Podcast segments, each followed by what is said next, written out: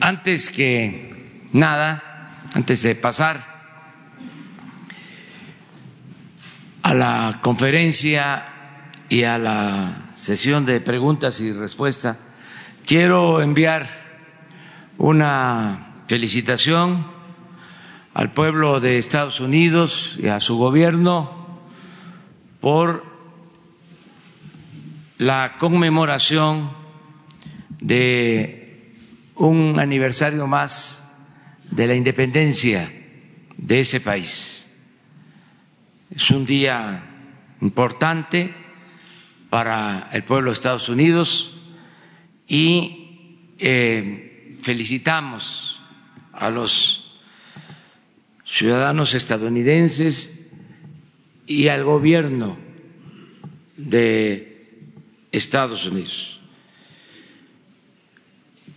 Ellos lograron su independencia en 1776 y a partir de ahí se empezó a construir esa gran nación con la que deseamos tener siempre relaciones de amistad y de cooperación.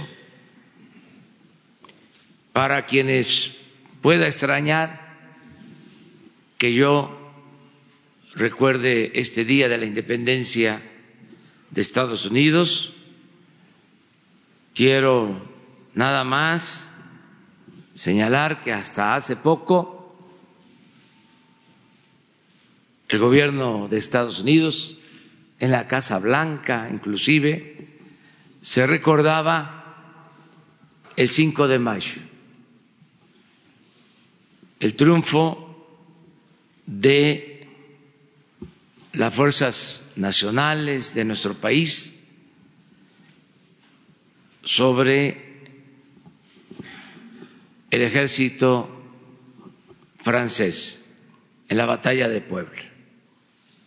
Era una fecha que se recordaba en Estados Unidos, sobre todo en los estados de Texas, en los estados limítrofes con nuestro territorio.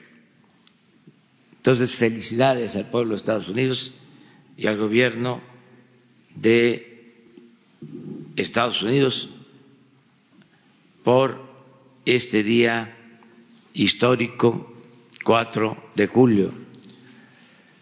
Y ahora sí, vamos a preguntas y respuestas. Eh, gracias, señor presidente. Eh, para saber cuál fue el reporte que le dieron hoy en esta reunión de Gabinete de Seguridad sobre el tema de la Guardia Nacional. De hecho, nos están ahorita eh, viendo fotografías que siguen las barricadas fuera del el centro de, general de la policía en Iztapalapa y se mantienen las protestas y los mensajes de que se van a mantener los policías que llevan a cabo esta protesta por la negativa. Eh, saber cuál, eh, ayer usted subió un video en el cual externaba su posición, saber si esto se continúa y sobre todo dijo usted ayer que había mano negra. Eh, ¿Puede personificarlo? ¿Puede ponerle nombre y apellido a la mano negra que usted comenta que está detrás de estas protestas? Sí, este. Reafirmo mi postura de ayer. Creo que en el video está claro, es un movimiento que no tiene razón de ser, no tiene fundamento, no es una causa justa, porque no hay despidos, porque no se están quitando salarios, prestaciones,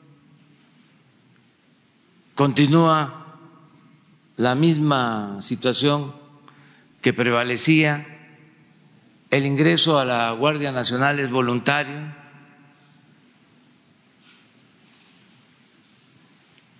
está establecido en la ley que en 18 meses desaparece la Policía Federal que aún con este mandamiento legal se tomó la decisión de no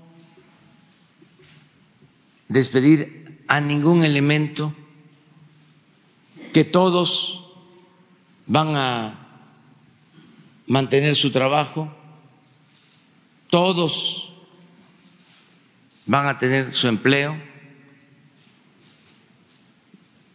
Estamos haciendo un reajuste, un reacomodo. Les decía yo ayer, creo, que el gobierno contrata a cerca de 50 mil elementos, policías privados, porque crearon estas corporaciones, o mejor dicho, fomentaron la creación de estas corporaciones y se llegó al extremo de que el gobierno contrataba más policías privados que los policías del gobierno federal para garantizar la seguridad del pueblo, de los ciudadanos.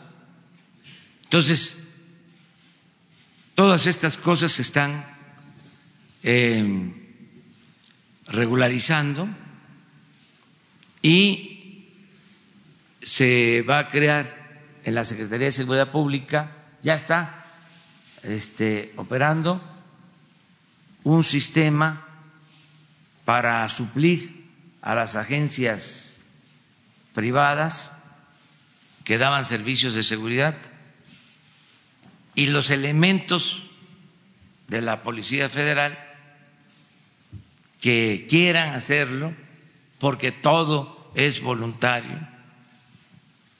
pueden eh, inscribirse en esta nueva función y así hay otro tipo de oportunidades, pero en esencia no se va a despedir a nadie, no se le quita ninguna prestación laboral a nadie. Y cuando hablo de mano negra, es que los que estaban dirigiendo ayer el movimiento no trabajan en la Policía Federal. Los principales dirigentes pertenecen a organizaciones de otro tipo. ¿Cuáles, señor presidente? Hoy a las 11 de la mañana va a informar el secretario de Seguridad Pública. Y esto es para que la gente sepa, el pueblo sepa, todos los mexicanos estemos informados y no haya manipulación, porque ayer corrió la noticia, ahí sí hubo cadena nacional, ¿eh? Son exfuncionarios del este, gobierno pasado. Déjame, ahora termino, porque es interesante el tema, muy interesante. Entonces, por eso salí a dar mi versión. Por eso digo, benditas redes sociales, porque los medios convencionales estaban, pero encarrerados. De que había un gran conflicto en el país, como nunca un despliegue informativo, cadena nacional. Entonces, afortunadamente, pues ahora tiene uno la posibilidad de comunicarse, de informar lo que está sucediendo, que es lo que estoy ratificando de nuevo, aclarando de nuevo, no existen motivos, no hay razón y también dicen que no hay mal que por bien no venga. Siempre hablábamos de que se había echado a perder esta corporación. Y lo de ayer, pues es una muestra evidente.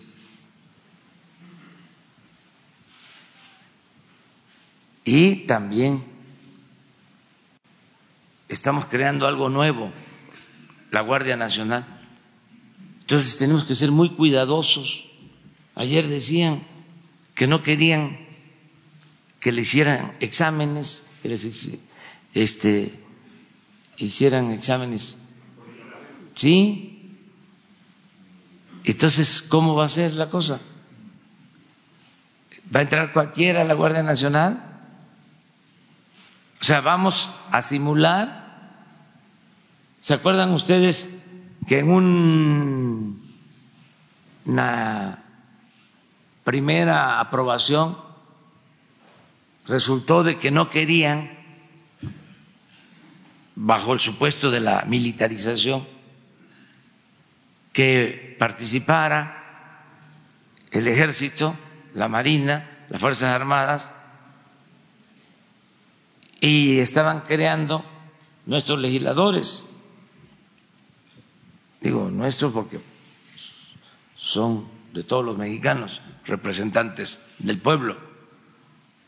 Como una segunda versión de la Policía Federal. Y dije, no, aquí, así no,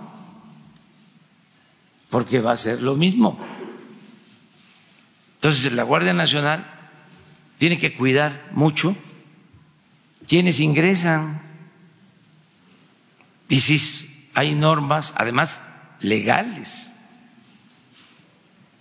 son leyes aprobadas sobre las características o requisitos que deben de cumplir quienes ingresen a la Guardia Nacional.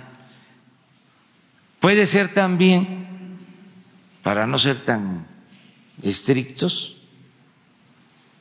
de que haya faltado información a los elementos de la Policía Federal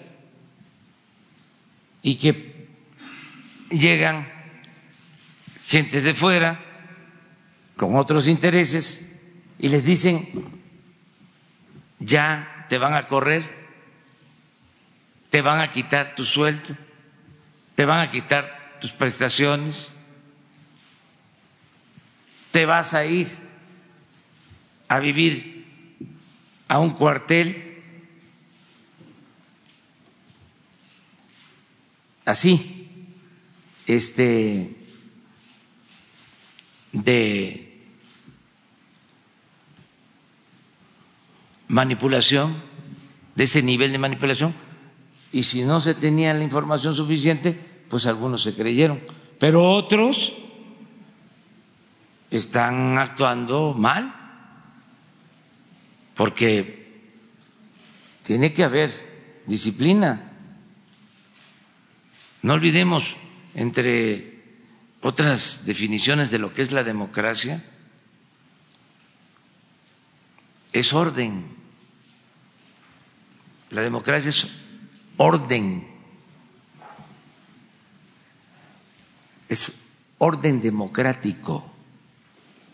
Y la política, entre otras cosas, también se creó para poner orden en el caos.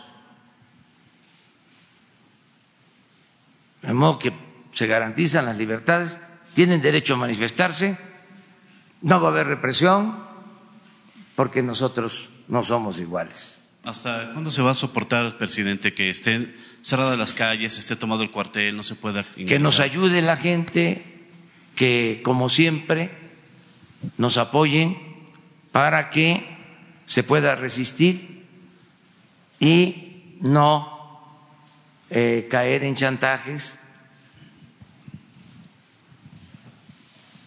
em, como lo del huachicol, nos ayudó a la gente. Y este es otro asunto, bueno, esto no tiene ningún fundamento, nada, absolutamente. Y ya ordené que se haga una investigación a fondo. Y sobre todo que se den a conocer las denuncias presentadas de corrupción y se investigue más sobre el manejo de la Policía Federal. Hay una denuncia presentada de un equipo que compraron que tiene un costo en el mercado como de 600, 800 millones, y lo compraron en 2.600 millones. A las 11 de la mañana se les va a dar a conocer la información completa. Que llaman a las 9 de la mañana, presidente. ¿Mande? Llama a la Policía Federal a un paro nacional a las 9 de la mañana. Están en su derecho que se manifiesten, pero nosotros vamos a estar informando a los ciudadanos sobre lo que realmente está pasando. No, no, no, no. Ya se desplegó la mayoría de la Guardia Nacional a sus distritos, que es lo que más nos importa, la protección de los ciudadanos. Y decirles que ya estaba muy descompuesta, muy echada a perder esta corporación. Por eso fue muy buena la medida de crear la Guardia Nacional. Y lo comenté creo en el video o ayer, si no lo digo ahora, ya venía mal lo de la Policía Federal, pero cuando se toma la decisión de que la Secretaría de Seguridad Pública pasa a formar parte de la Secretaría de Gobernación, se echó a perder por completo. Y ayer lo dije, de arriba para abajo. gobernación está detrás del movimiento que se generó ayer? Ya lo vamos a saber. Aquí todo se sabe. Porque digo, siempre será mejor escucharlo de usted que del secretario. No, el secretario es el que tiene más elementos. Yo nada más informes generales. Pura brocha gorda.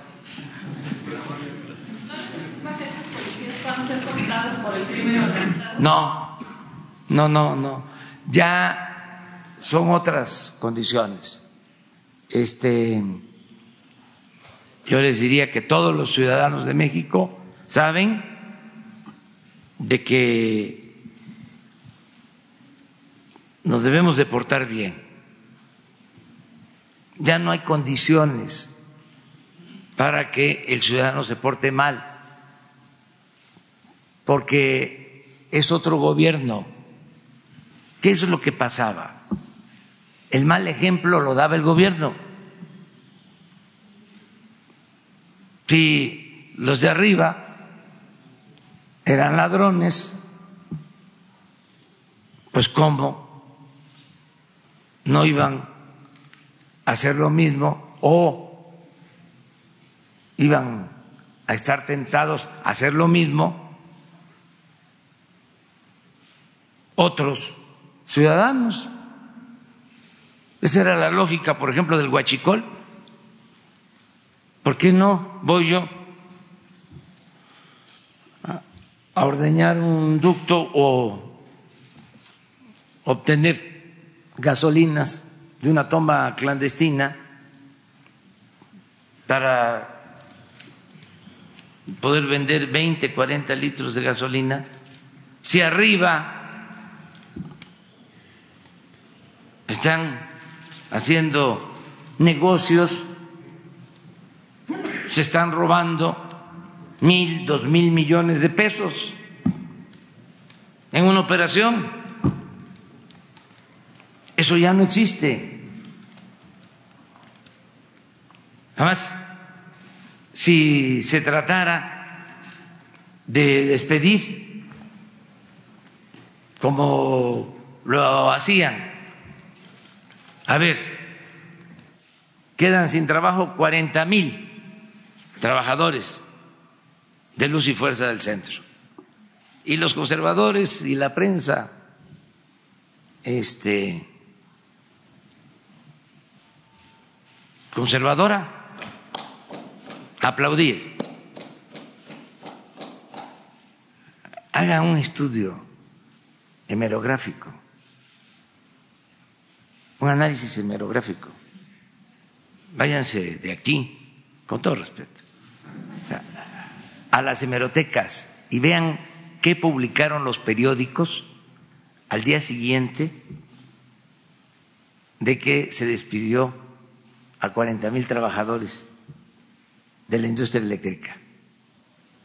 Llegan un análisis de cuánto espacio le dedicaron y de contenido, para que vean cómo le fue a los pobres trabajadores en aquel entonces. No hace mucho. Y compárenlo con lo de hoy. No he visto ningún periódico, pero me lo imagino y los columnistas de el día siguiente de que despidieron a 40 mil trabajadores y los columnistas de hoy.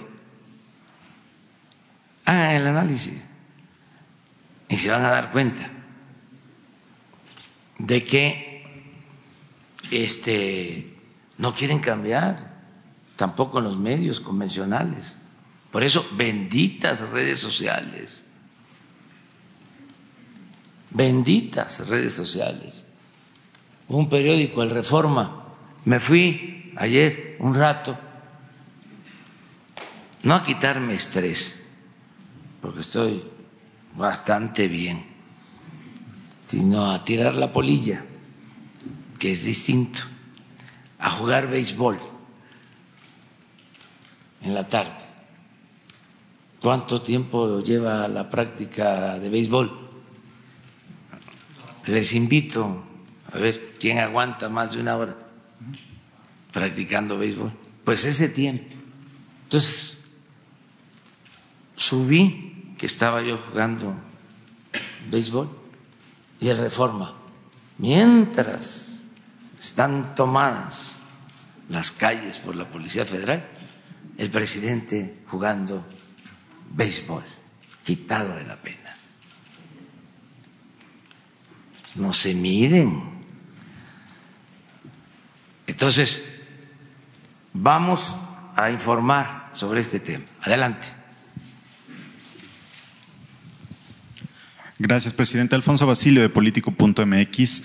Eh, tenemos información de que la semana pasada eh, el Tribunal Contencioso Administrativo de la Ciudad de México ordenó a la CEDUBI cambiar el uso de suelo de un predio del bosque de Chapultepec. Usted ya se había manifestado respecto a este tema. Y lo que le está diciendo a la CEDUBI es que puede cambiar el uso de suelo para que una inmobiliaria construya en el bosque de Chapultepec. Eh, ¿Cuál es la postura que, tiene respecto a esto? ¿Y qué le diría a los vecinos, que son los que están reclamando que no haya el, uso de suelo y que no se privatice el bosque? No se va a privatizar el bosque. Al contrario, informo, ya lo dije hace tres días en el Zócalo, hay tres secciones en el bosque de Chapultepec y se incorpora otra. El terreno donde estaban las fábricas de armas de la Secretaría de la Defensa. Son como 120 hectáreas. Ya estaban a punto de venderlo. Estaba hasta el avalúo 20 mil millones de pesos. Nosotros teníamos la intención de destinar una parte a un parque y otra parte utilizarlo para construir y que se este, fuese autofinanciable. Hicimos el análisis, salía, pero impactábamos la zona al final decidimos que estas 120 hectáreas formaran parte de lo que va a ser la cuarta sección del bosque de Chapultepec y se va a integrar todo el bosque en un proyecto de 800 hectáreas para el arte, la ecología, porque precisamente ahí, en el terreno de la defensa, por Santa Fe, ahí hay un manantial histórico que le daba agua hasta Chapultepec y se va a conservar y a rescatar va a ser un parque em, con un eje temático em, a partir del uso del agua y de la conservación del agua. En artístico, bueno, em, Gabriel Orozco es el encargado del proyecto en su conjunto y va a ser un espacio cultural eh, extraordinario.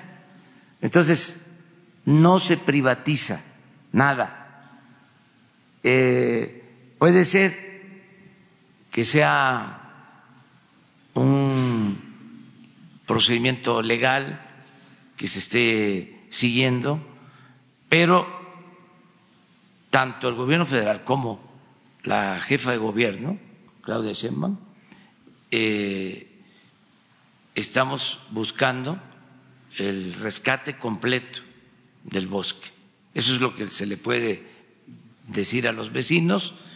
Desde luego hay que ver eh, cuál es el asunto, qué terreno es, este, si ya se otorgaron los permisos, mm, pero ver qué permisos faltan y, eh, de acuerdo a la ley, presentar eh, recursos de inconformidad.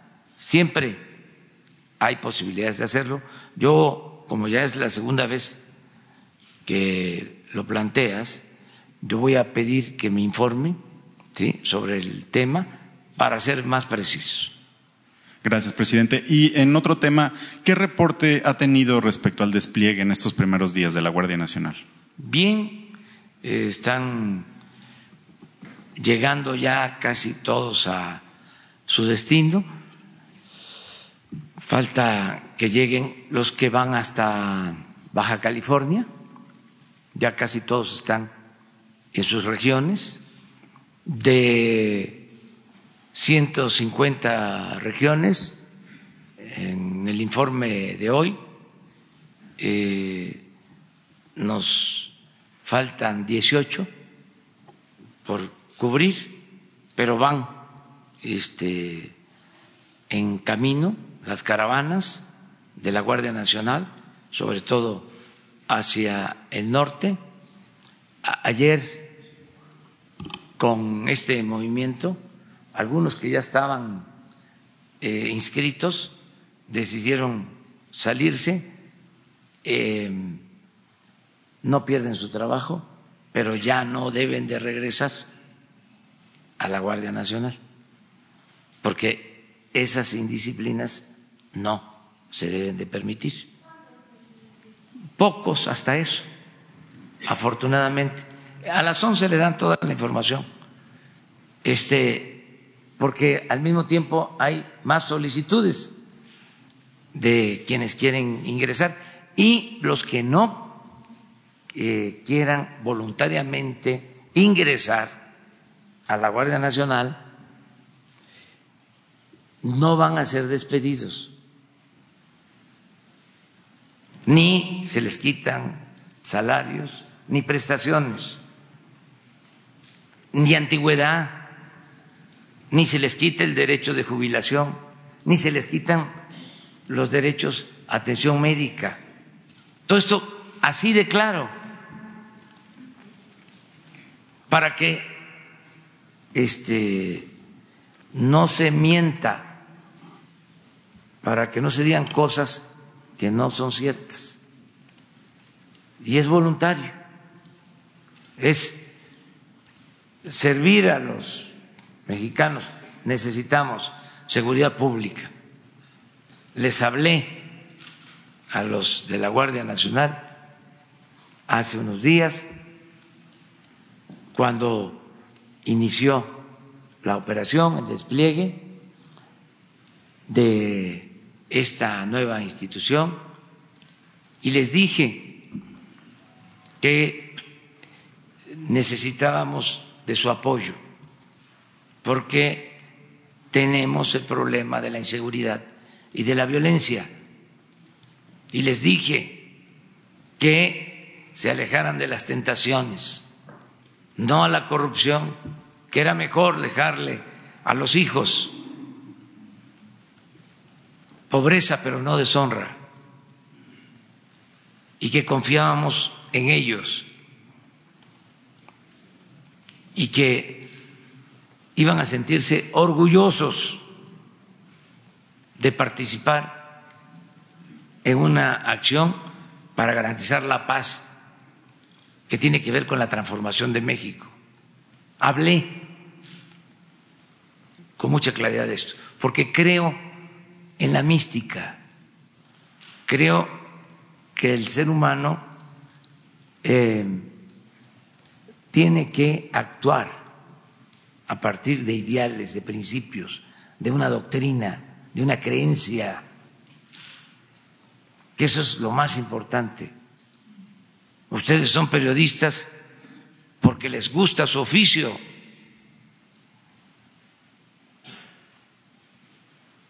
si quisieran ganar dinero, pues no fueran periodistas. O sea, ¿no es así? O sea, cada quien tiene que trabajar en lo que le gusta y se siente útil a los demás, da un servicio somos parte de una sociedad. Entonces, de eso hablamos. Eh, hice el compromiso, además, de que no les iba a faltar eh, un buen salario ni prestaciones. Es público y ya está contemplado.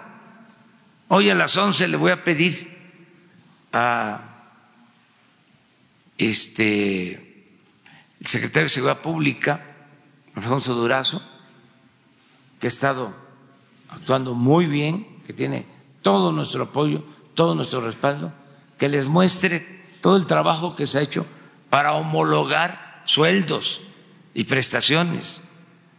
Porque aquí se los comenté, por eso sostengo que hay mala fe en este movimiento.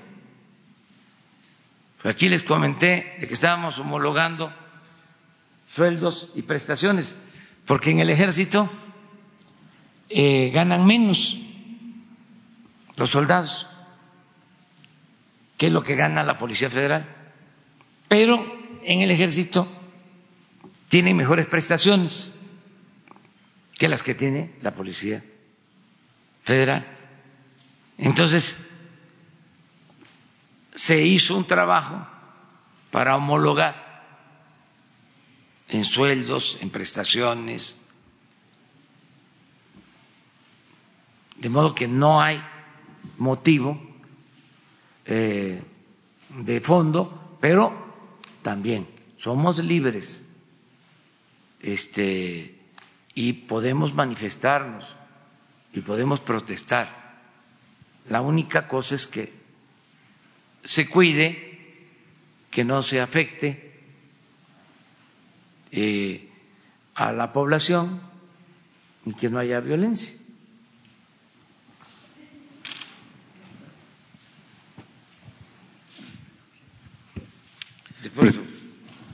Presidente Constitucional de México, servidor Carlos Pozos, reportero de Petróleo y Energía.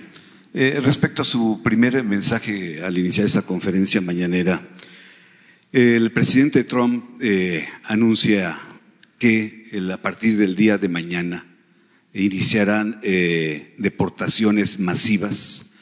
Quisiera saber si le merece algún comentario y si nuestro país está preparado para esas deportaciones que haga nuestro vecino país del norte. Bueno, yo no tengo esa información este,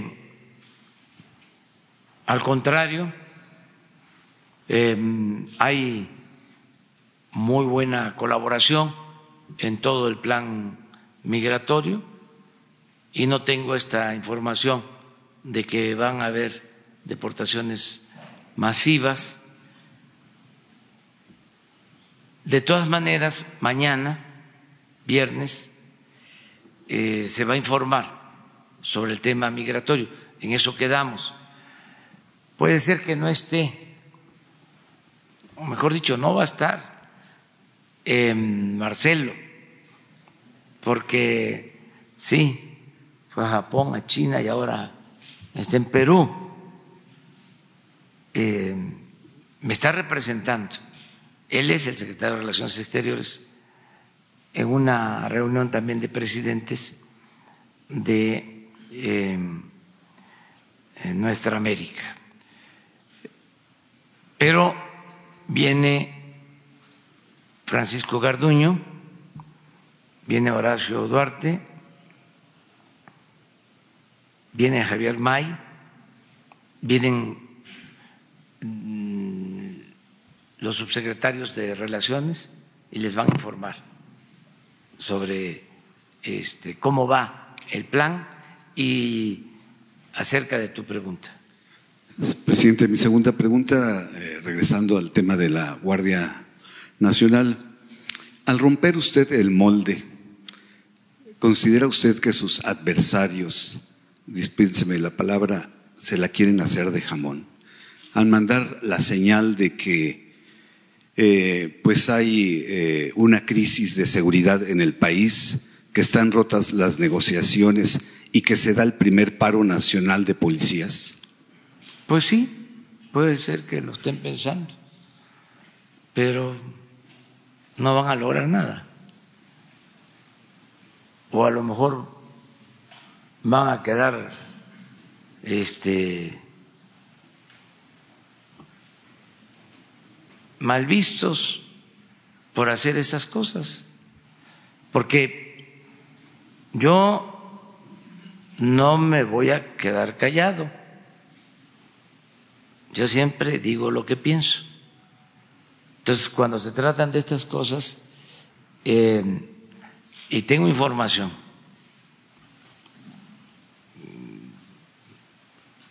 que se pueda comprobar, aquí lo digo. Trátese de quien se trate. Entonces ya no es el tiempo de que tiro la piedra y escondo la mano. Nada más ahora todo se sabe. Como ya no está el CISEN, ahora tengo información este, de todo el pueblo, de toda la gente. Entonces, me ayudan mucho. Antes teníamos información de los meseros, de las trabajadoras domésticas, de los choferes, de los mismos machuchones, los choferes. Ahora es de toda la población, de toda la población. Entonces, cuando hablo de corrupción, a ver, que este no hay vecinos que se dieron cuenta que de repente los funcionarios este que vivían en sus colonias se fueron a vivir a otras y a residencias incluso los que vivían ahí, que llegan los nuevos, dicen, pero ¿y cómo le hizo? Ahora eh, hay mucho más transparencia en todo y tenemos más información. Entonces, quieren este, eh, hacer politiquería, pues no les va a funcionar. No va a funcionarles. Pues es un poco lo que hicieron los tecnócratas, ¿no? Con la cuestión de estar dale y dale y dale, de que se bajan los pronósticos de crecimiento, un día sí y el otro también, o los escritores columnistas ¿no? más afamados, que aparte de que les pagaban muchísimo en sus periódicos, en sus medios, también este, recibían servicios o se les daban servicios este, del gobierno. Entonces ya eso se terminó. Yo le diría a los dueños de los periódicos, dueños de estaciones de radio, de televisión, con todo respeto, de que le bajen los sueldos a los de arriba y le suban los sueldos a los de abajo. ¿Cómo le van a estar pagando a un columnista 500 mil pesos mensuales? Un millón de pesos. Y un reportero 20. ¿Qué es eso? ¿No, no llega a 20? ¿Cómo cuánto? Ocho. Ocho, diez, doce y un experto, ¿no? Analista, gran escritor. Quinientos periodista famoso, hasta un millón, así como lo están escuchando hagan la cuenta y se los dejo de tarea. ¿Para cuántos periodistas alcanza un millón? ¿Eh? ¿Cien? Pues toda la plantilla. Toda la plantilla. Uno. Pero además, ya están tan desprestigiados que ya no este, tienen ningún efecto. Pero bueno, no vayan a decir que ya estoy censurando y metiéndome este, a limitar la libertad de expresión. No, es tocar esos temas antes no se podía hablar de eso. Además, ni siquiera es equitativo, porque yo tengo aquí eh, un tiempo y uso para este tema, para la réplica, unas 500 palabras, mil. ¿Cuántas usan mis adversarios en contra mía? No hay proporción. Ese es otro ejercicio también interesante. Entonces, voy a procurar pues que haya también equilibrios, ¿no? Cada vez este que haya más equilibrio. Tú. Buenos días, presidente. Eh, Gabriela Jiménez del Sol de México. Ahorita que comentaba sobre los 50 mil elementos que habían sido eh, contratados de parte de seguridad privada. ¿Qué va a pasar con estos elementos? O sea, ya ellos ya, ya fueron eh, eliminadas estas, contra, estas corporaciones privadas, ¿a dónde se fueron? Porque justo este, el día de hoy llevamos un reporte de que en la, solo en la Comisión Federal de Electricidad habían firmado contratos hasta por 140 millones de pesos, contratando precisamente seguridad privada en diversas instalaciones de la dependencia. Entonces, preguntarle si hay, cuáles son estos otros casos y qué pasó con estos, este, pues, elementos de seguridad privada, si, este, siguieron en la Policía Federal, si ya se fueron o son precisamente quienes estarían incorporándose en otras actividades, como usted mencionaba, que no son precisamente la Guardia Nacional o incluso si son ellos los que están haciendo las manifestaciones. Gracias hay este un proceso de ir poco a poco, tampoco no, no se trata de, a ver, decir, hay 50 mil elementos de corporaciones privadas, todos se les cancela el contrato, no se puede, eso no es posible, pero sí ir depurando porque en todos los censos que se hacen, se está encontrando que hay un 30% de personal inexistente o de los que cobran sin trabajar en general. Entonces se está trabajando de esa forma. Eh, por ejemplo, eh, en sentido Em, distinto a lo que planteas.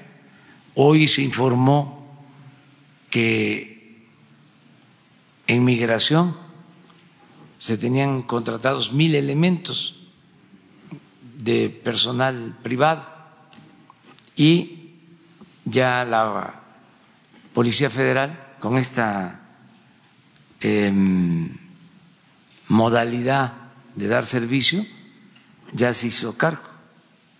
Entonces están haciendo todos estos reacomodos, pero ya hay la instrucción de que se vaya supliendo y que las instalaciones del gobierno federal sean atendidas.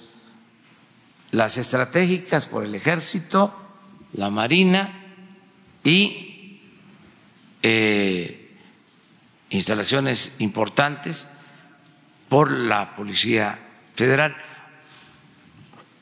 o lo que va a quedar de la Policía Federal con otras eh, tareas, otras corporaciones, como esta de prestar servicio a instituciones. Entonces, ellos se estarían yendo poco a poco y ¿sabe si son precisamente estos elementos los que están haciendo las manifestaciones y están llamando a paro nacional? No, no, no, no, no, no, no, es el personal que, que, que hay en la Policía Federal este, en general.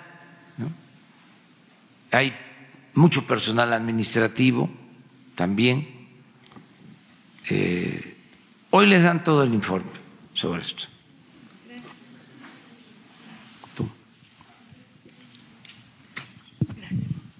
Gracias, señor presidente. Sandra Aguilera, de Grupo Larsa Comunicaciones. Tenemos una denuncia documentada de una ingeniera de Pemex, Daniela Deloc, de Tabasco, que aunque ya tiene una carpeta de investigación abierta ante la FGR, teme por su vida, porque ya fue mandada a golpear y amenazar de muerte por el líder sindical de la sección número 48, Ricardo Hernández. Todo esto por haber denunciado la corrupción de plazas clonadas que Pemex tiene supuestamente con el sindicato las cuales sirven para el robo del huachicol y vandalismo con empleados en áreas operativas de Tabasco, en donde Petróleos Mexicanos mantiene contratos con el mismo líder sindical en el activo Samaria. Tiene miedo porque una ingeniera del mismo activo fue asesinada por haber denunciado esto. ¿Quiere su apoyo? Sí, este, vamos a apoyar. Em, ¿Nos das la información? Sí. Sí, claro. Eh, bueno. No, cuando sí, pero tengo, tengo otra pregunta. A ver, espérame. Nada más es que sí nos importa mucho y hablarle de manera directa a Octavio Romero de Pemex para que se atienda y a Alejandro Encinas, a los dos. Muchas gracias. Y por otro lado, hay un grupo de adultos mayores que laboraron toda su vida en las minas de Cananea por Grupo México. Hoy luchan por una pensión ya que Grupo México, según señalan, no pagó las cuotas de más de 1.500 trabajadores retirados y por eso no tienen pensión digna. Hay gente que ya falleció sin poder gozarla. ¿Qué opinión le merece esto? Que se debe de hacer justicia. Hay que ver eh, cómo está la denuncia eh, que seguramente ya presentaron y, y, le voy a pedir a la secretaria del Trabajo que lo atienda. Muchas gracias. A Luisa María, alcalde. Perfecto. ¿Sí? Gracias, señor presidente. Sobre esto. Vamos allá. Soy Cayetano Lucero de vigiliasonora.com y hablando de, de Grupo México, señor, este, haciendo un poco de historia, este, el, Grupo México en 1990 se hizo de la mina de Cananea, eh, pues en un precio de 475 millones de dólares cuando la mina valía más de 3.200 millones de dólares. Al hacer esto se desplazaron cientos de mineros, señor, que aún continúan en una huelga y van a cumplir 12 años este 30 de julio y siguen exigiendo que se les haga válido sus peticiones.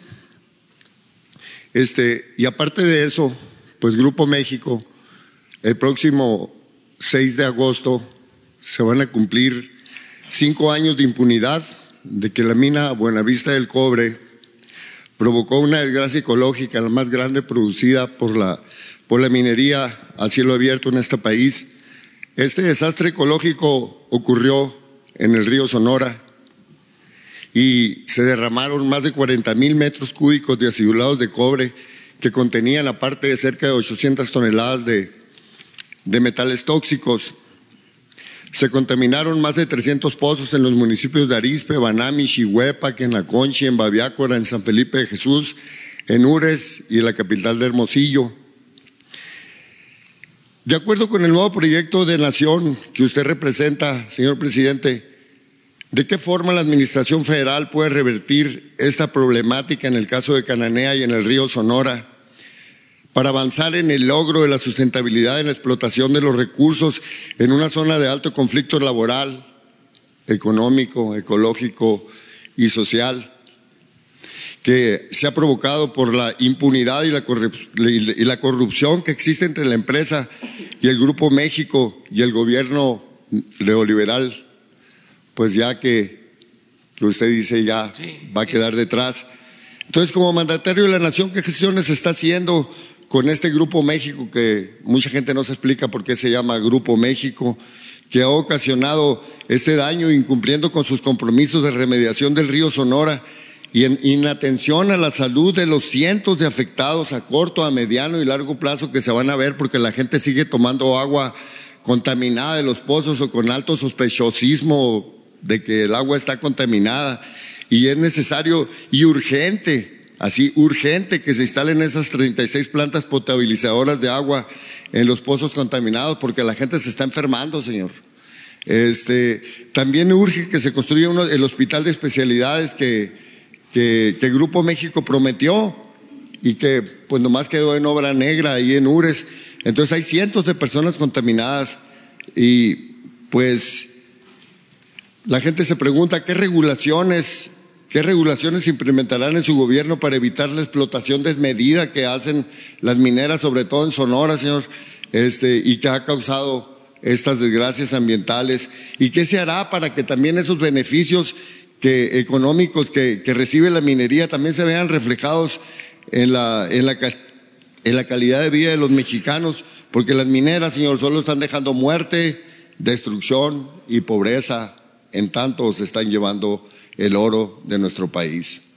Bueno, miren, eh, en tu planteamiento es lo que se ha dicho en varias ocasiones, nosotros eh,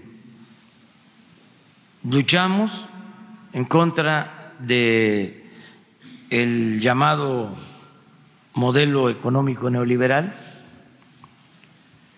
porque consideramos que fue un fracaso que benefició solo a una minoría, que neoliberalismo fue neoporfirismo,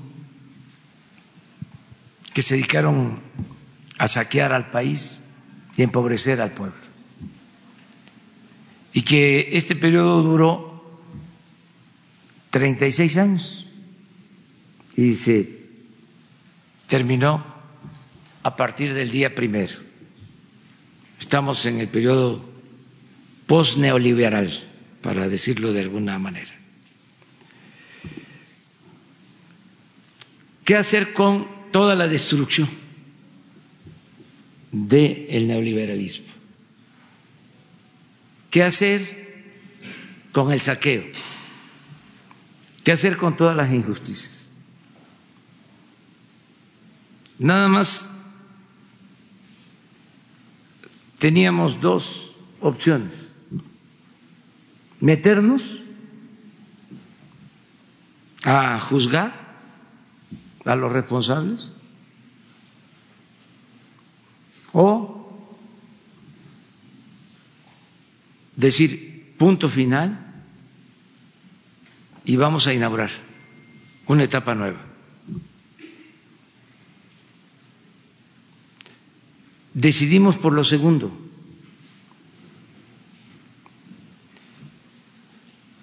No dejar de condenar el modelo neoliberal, el modelo de pillaje,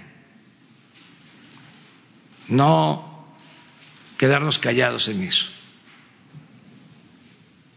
pero no apostar nuestra suerte solo a la venganza, a la persecución porque sentimos cuando tomamos esta decisión que nos íbamos a quedar anclados en el pasado, que nos iba a quitar mucho tiempo y que no íbamos a poder sentar las bases para una patria nueva, que nos iba a desgastar mucho. Entonces, por eso optamos por ir hacia adelante. Por eso dije antier que hemos avanzado tanto, porque no podríamos estar hablando de estos temas si no hubiésemos triunfado. ¿Ustedes creen? A ver, hagan un ejercicio de imaginación. Que se tendrían estas conferencias, que se, se podría estar hablando de estos temas. No, iba a ser más de lo mismo. Entonces,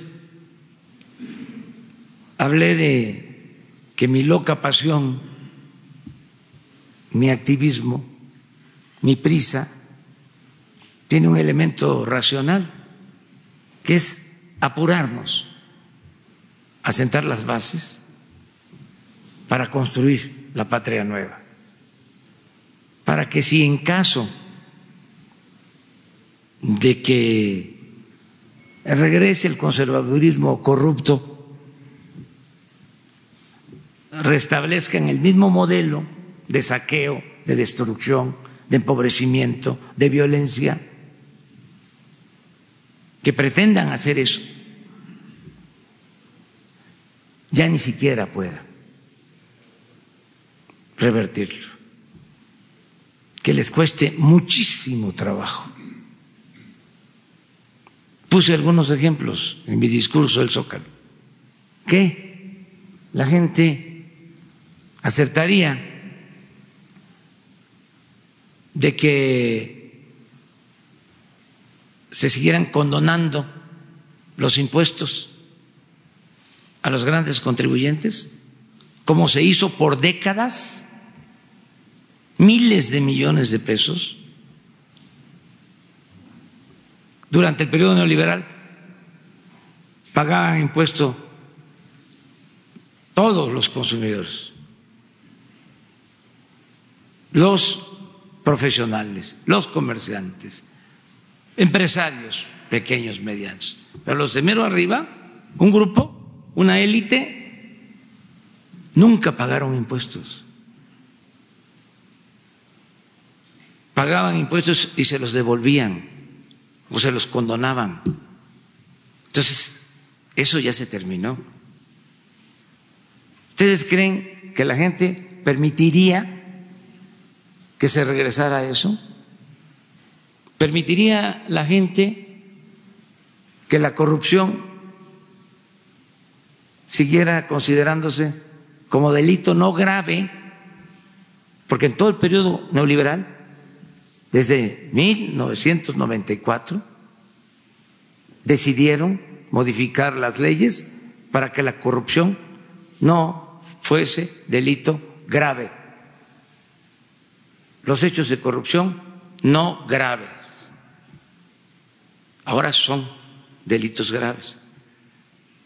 Entonces, el día de mañana, el año próximo, porque no sabemos qué nos depara el destino, ya no estamos. La gente permitiría eso. Una cosa que es importantísima,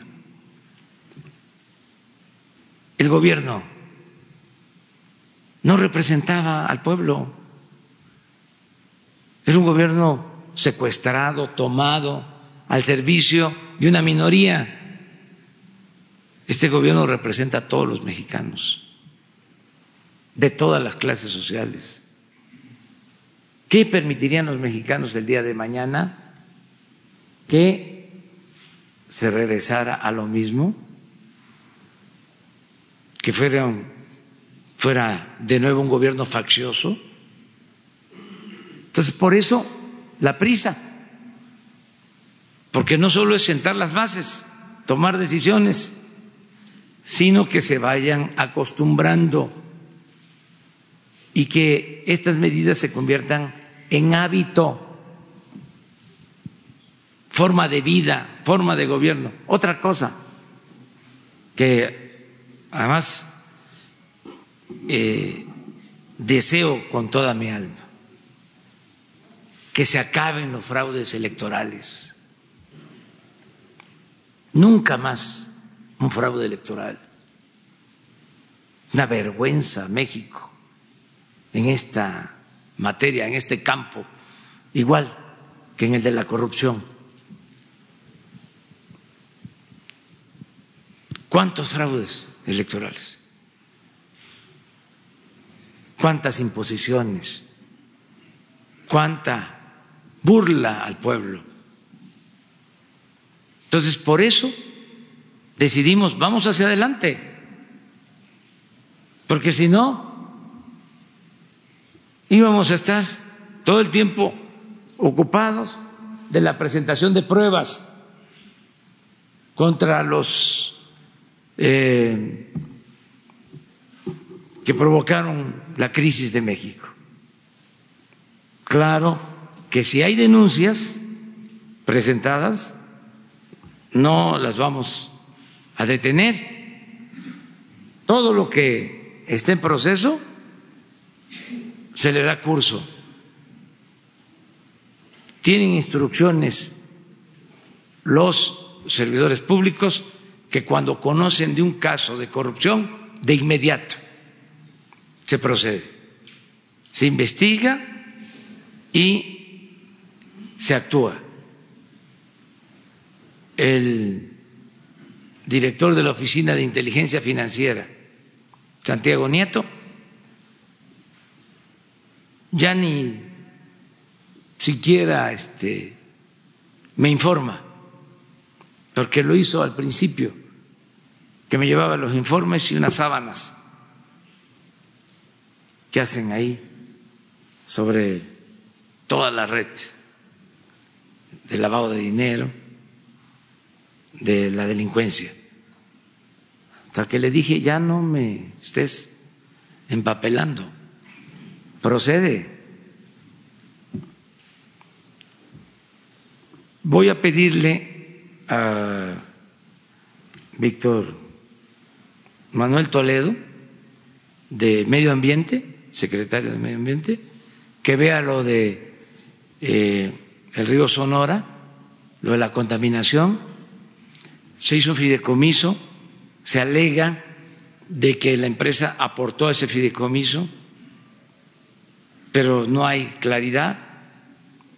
Eh, como tú dices, es eh, notorio de que no se terminó de resolver las demandas de la gente en plantas de tratamiento, lo que dices del hospital. Voy a pedirle a Víctor Manuel Toledo que vaya allá, el secretario de Medio Ambiente, a ver este tema y lo de los trabajadores, este, ver si existen las denuncias y actuar eh, legalmente sobre este tema. Pero sí quería yo darles una explicación más a fondo sobre cómo estamos procediendo. Dos más, porque la agenda de hoy está, ya se las vamos a dar a conocer. Muchísima. Señor presidente. Puede ser que vaya otra vez al béisbol. Buenos días, señor presidente. Urbano Barrera del diario Ovaciones. Eh, yo quiero regresar un poquito a lo de la Guardia Nacional, de la Policía Federal. Eh, como usted sabe, el, el, día 22 de agosto del 2014, el día que el presidente Enrique Peña Nieto presenta a la división este, Gendarmería, a la séptima división, también anuncia que se le entregarían eh, 1.500 millones de pesos para su operación anual y 300 millones mensuales eh, de un flujo para, para operación. Esto era nada más para la operación de cinco mil elementos. Ayer nos decía el secretario de Seguridad que son esos cinco mil más otros once mil de la División de Fuerzas Federales, son 16 mil. Usted tendría 20 mil policías federales más que se integrarían a la custodia de instalaciones estratégicas, edificios este, de importancia, todo esto. La pregunta es, eh, ¿va a tener ahorros usted del orden, nada más en esos cinco mil elementos, de casi cinco mil cien millones de pesos? Si se toma en cuenta que son 36 mil, estaríamos hablando de ahorros superiores a los 10 mil millones de pesos. La pregunta es, usted que tiene los, los números y las cifras, ¿cuánto se va a ahorrar y cuánto va a redistribuir con este traspaso de los policías este, federales a la Guardia Nacional. Esa es una. Y la misma vertiente económica, preguntarle a cuánto equivalen esos contratos que se tenían de 50 mil policías de seguridad privada y quiénes son los dueños de las empresas. Hace unos dos meses le preguntábamos también, porque como en el Huachicol de combustibles también hay un Huachicol de seguridad y no son más de 10 o 15 los propietarios de esas empresas de seguridad eh, que llenaron de, policías a las instituciones en los últimos tres sexenios. Usted tiene los nombres de los propietarios de esas empresas, qué empresas son, a cuánto equivale los contratos y también este, lo de los ahorros. Esa sería la primera pregunta. Bueno, no hay ahorros, al contrario, este, se están contratando a más elementos porque la Guardia Nacional no existía y eh, ahora tiene eh, cerca de 70 mil elementos. Claro, hay eh, elementos que eran de la policía militar, de la Policía Naval, hablábamos de la Policía Federal y nuevos elementos que están ingresando, pero no hay este, ahorros. Además, van a llegar a ser de 120 a 150 mil elementos, porque ahora son 150 coordinaciones, pero van a ser 266. Esto lo tenemos proyectado para eh, terminar a finales del año próximo o a mediados de el 21. Eh, les van a presentar eh, también toda esta información. Entonces, no hay ahorro, al contrario, vamos a invertir más, porque no es un gasto, es una inversión. No había protección a los ciudadanos, no había este, una corporación de seguridad pública. Bueno, lo que había era esta policía, que ya quedamos, ya hablamos. Esto era lo único que existía. Entonces, lo que sí van a haber ahorros en no permitir la corrupción, en que haya eficiencia, pero no es que se tenga para contratar a cinco mil elementos y esté el presupuesto, porque ese presupuesto, en el caso de que existiera, pues no son cinco mil elementos los que se van a contratar, eh, van a ser cuando menos cincuenta mil más. Entonces, no hay por ahí ningún ahorro. Acerca de la información sobre quiénes dan los servicios, eso sí, este, tenemos que darlo a conocer por transparencia. Entonces, a ver si hoy mismo se puede, eh, a las 11, que les den a conocer eh, todo el tema de las policías privadas que daban el servicio y que siguen dando el servicio, porque no se puede así de la noche a la mañana eh, cancelar los contratos, sino que les digan cuál es el proceso, cuántos hay y cuáles son las empresas principales. Debe de haber, esos estaban metidos, pero políticos no en el buen sentido de la palabra, ¿eh? traficantes de influencia mejor. Vamos este, respetando al político. Don Jesús Reyes Heroles decía que la política era tan limpia que ni los más sucios políticos habían podido mancharla. porque también es lo del reforma de ayer, ¿no? de compararme con Salinas, que me iba a clavar la partida secreta. Pues es exigir respeto, ¿no? O sea,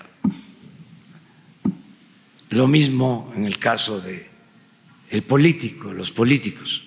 No, hay políticos que cumplen con su responsabilidad y es un noble oficio la política, gente que le sirve al pueblo, gente íntegra y desgraciadamente en el periodo neoliberal abundaron los politiqueros oportunistas, corruptos. ¿Cómo es que dicen los pregoneros? Este, tienen de fierro viejo que venda, ¿sí? ¿Eh? ¿A poco no es? Es así es el pregón. políticos prepotentes, fantoches, corruptos, cretinos, etcétera, etcétera, etcétera. Pero ese es otro asunto.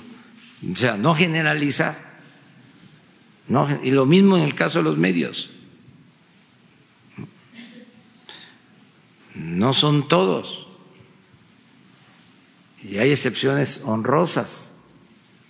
Y aún los que están acostumbrados a hacer el periodismo de antes merecen respeto. Nada más que no sean hipócritas, pues, que no se den baños de pureza.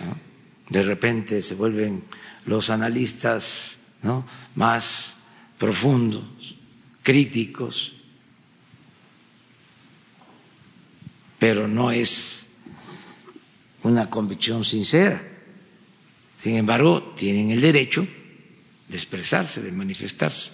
Una más. Señor, la segunda pregunta, señor. A ver, aquí. Señor. Buenos días, señor presidente Carlos Montesinos de la Hoguera. Este, justamente hablando de los medios y de remuneraciones y todo esto, aquí afuera hay una manifestación otra vez de medios del Estado, desde la Notimex. Eh, son los trabajadores que denuncian que, a contrario de sus instrucciones de que no se tocara a los trabajadores de base, a los sindicalizados, este, la directora San Juana Martínez hizo todo lo contrario y ya van más de 70 de este caso que, que han sido liquidados. Eh, más de 100, pero más de 70 que son de sindicato base. Este, entonces, ¿qué va a pasar? ¿Los, ¿Va a analizar este caso como sucedió con Canal 11? ¿O qué, qué está sucediendo con estos recortes en los medios públicos? Lo va a recibir este, Jesús y eh, San Juana es una extraordinaria eh, persona, una muy buena periodista, honesta, le tengo toda la confianza, toda, toda, toda, toda la confianza, por su trayectoria como buena periodista. Cuando se es un buen periodista, por lo general, se es muy humano y no se cometen injusticias. Un buen periodista no es capaz de cometer una injusticia. Imagínense a Daniel Cabrera cometiendo una injusticia, a Ricardo Flores Magón cometiendo una injusticia, a Francisco Zarco. No. Entonces, ella va a atender este asunto, nos va a informar y Jesús se va a hacer cargo de atenderlos a todos, explicarles, que sepamos de qué se trata. Es que eh, es una transformación. No es como la independencia, como la reforma, como la revolución que se hicieron por las circunstancias, por la vía armada. Esta es una transformación pacífica, pero igual de profunda que la independencia, que la reforma, que la revolución. Entonces, tenemos que celebrar que sin violencia se está llevando a cabo la cuarta transformación. Claro que hay eh, reacciones, porque es una transformación al fin de cuentas, y hay protestas y eh, son legítimas, y hay quienes no están de acuerdo, y hay quienes se sienten afectados, pero consideramos que esto es por el bien de todos, no es una transformación para favorecer a una minoría o para que se siga profundizando la desigualdad en México o para que siga imperando la corrupción o las injusticias. No, es una transformación en bien del pueblo. Hay una frase en la Declaración de Independencia de los Estados Unidos que tiene mucho que ver con el fin último de los gobiernos. Siempre lo he creído así. Esto lo contempló también la Constitución de Apatzingán. El fin último de los gobiernos es conseguir la felicidad del pueblo. Miren lo que este, se estableció, que los hombres son creados iguales. ¿Se acuerdan lo que decía Morelos en los sentimientos de la nación? Sobre la igualdad. Es el mismo pensamiento. Que los hombres son creados iguales, que son dotados por su creador. Acuérdense que Morelos también hablaba de esto.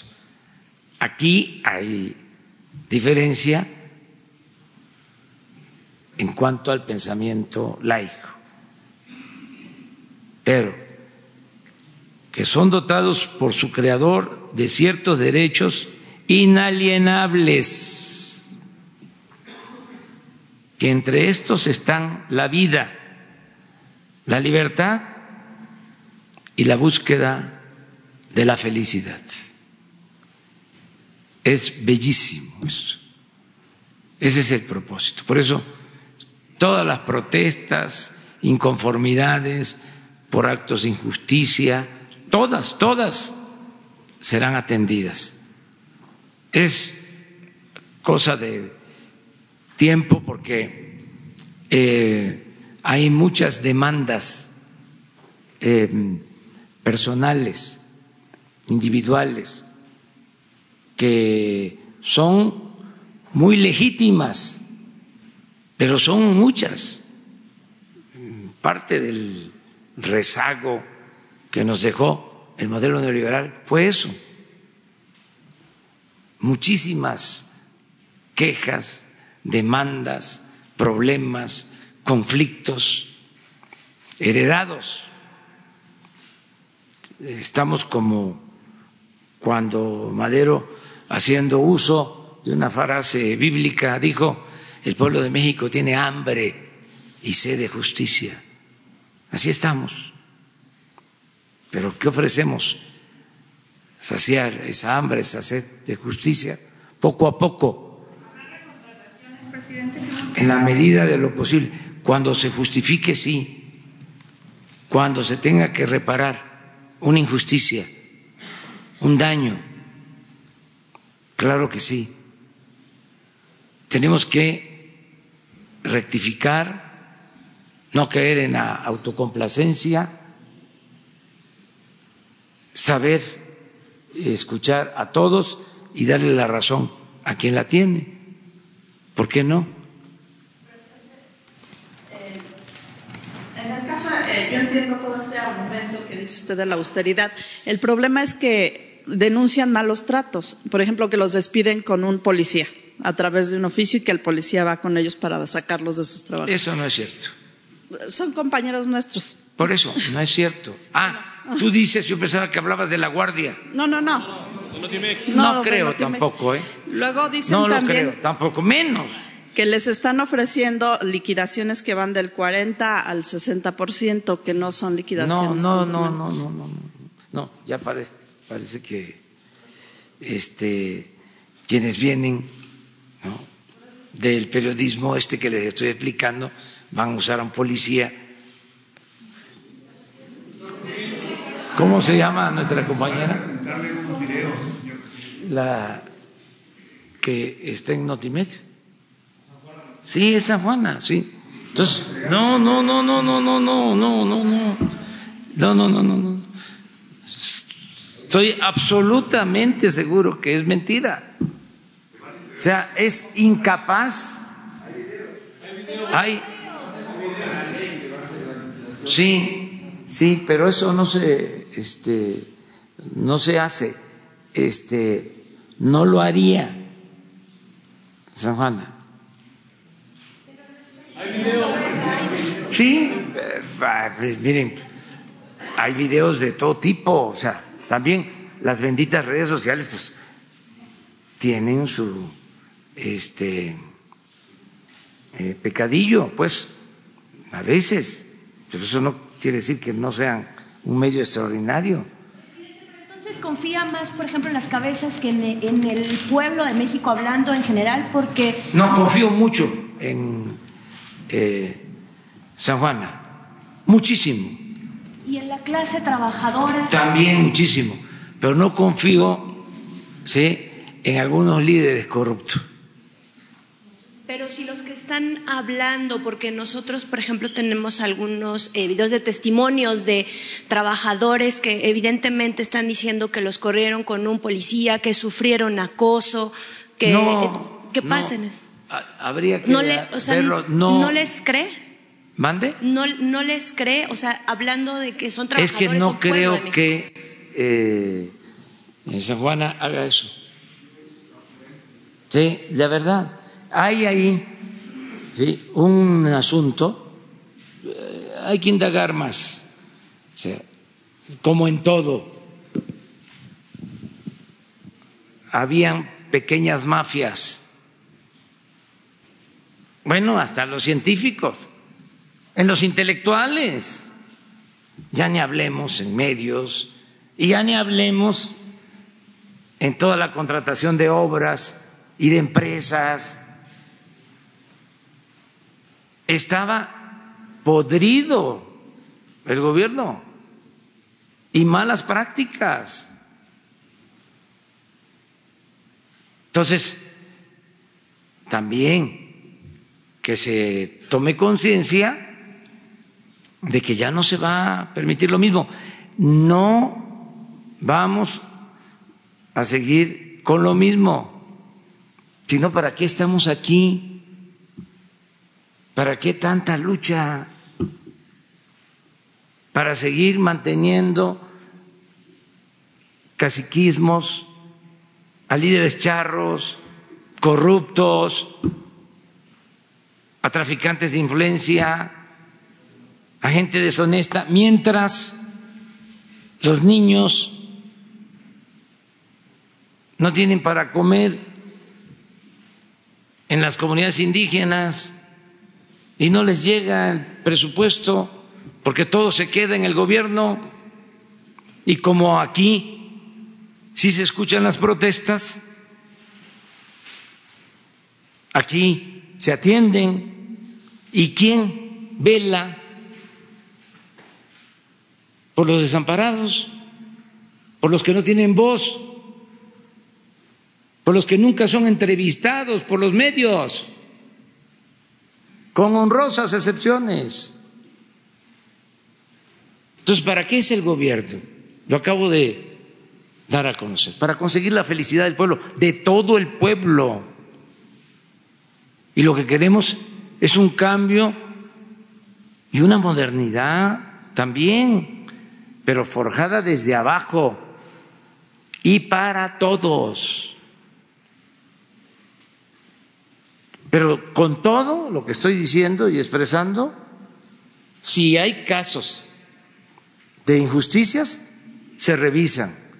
Y si es cierto de que se usa el policía y que se amenaza y de que eh, se está cometiendo una injusticia y se demuestra y yo me entero y tengo las pruebas, se rectifica y se ofrece disculpas y hay sanciones, porque no somos iguales, no somos iguales a los anteriores.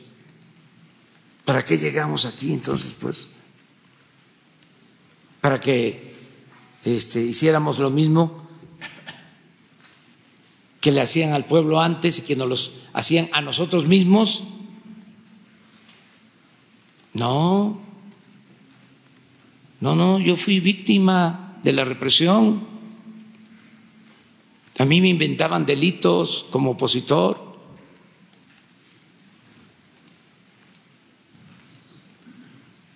¿Cómo voy yo a permitir eso?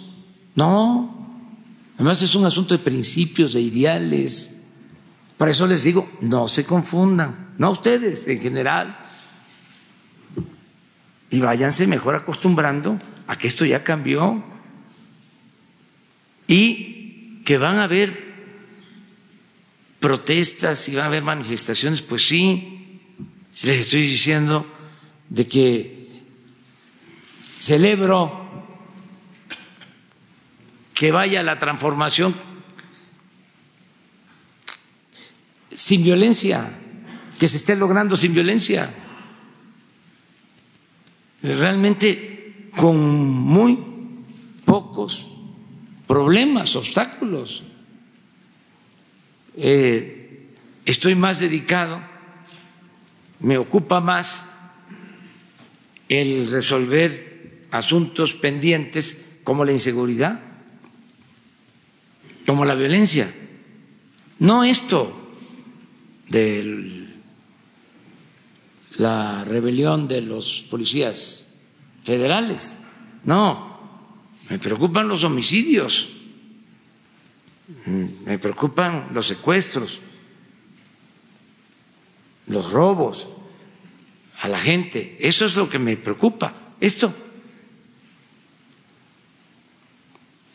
si no tienen razón, ni modo que la gente les vaya a aplaudir y los vaya a apoyar.